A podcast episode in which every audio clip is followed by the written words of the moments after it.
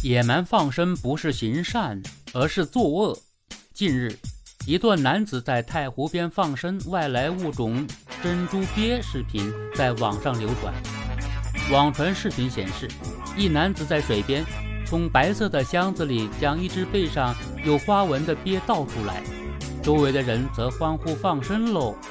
放生的鳖很快爬入水中，消失不见。江苏省无锡市渔政支队表示，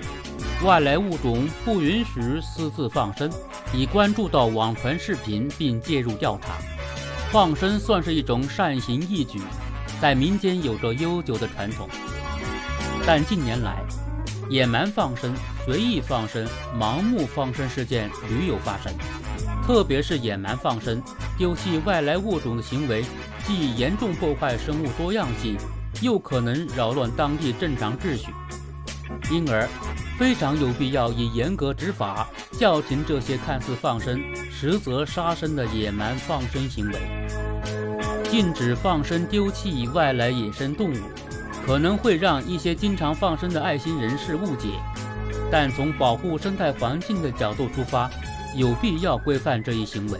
让放生更加科学。放生并不是将野生动物往野外放归、丢弃就万事大吉，而是需要周全动物天性、习性、季节、环境以及是否对周边环境带来不利影响等专业性较强的技术活，诸如草地贪夜蛾、恶雀鳝、红河蚁、福寿螺、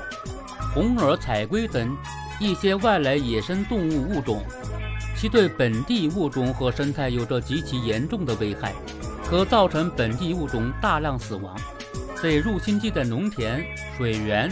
森林、草原、城镇绿化带区域的生物多样性和生态系统具有重大威胁，且蔓延扩散较快，难以有效阻截控制。更令人担忧的是。一些外来物种除了威胁农林牧渔业生产和生物多样性外，本身含有毒素，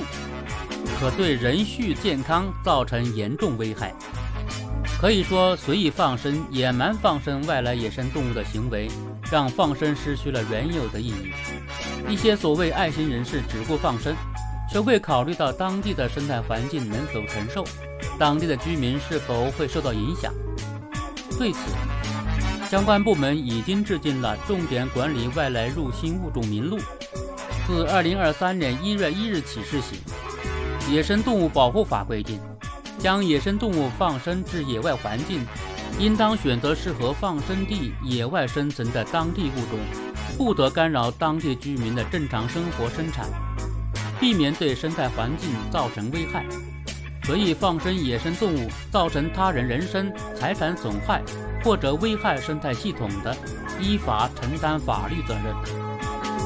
生物安全法明确规定，任何单位和个人未经批准，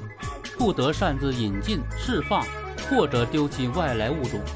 违反者有相关部门责令限期补回、找回、释放或者丢弃的外来物种，处一万元以上五万元以下罚款。由此可见，如果放生行为导致财产、人身权益受到侵害的，如村民庄稼被破坏、居民生畜被咬伤，或者盲目放生外来物种的，放生者可能承担民事赔偿责任、治安处罚责任乃至刑事责任。必须强调，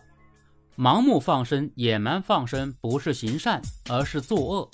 相关部门理当强化宣传力度。让人们知道哪些物种不能放生，科学合理的放生时间以及方法，同时对野蛮放生严肃惩处，以儆效尤，让放生行为回归文明、理性、向善的本意，而非沦为危害当地生活、破坏生态环境的恶行。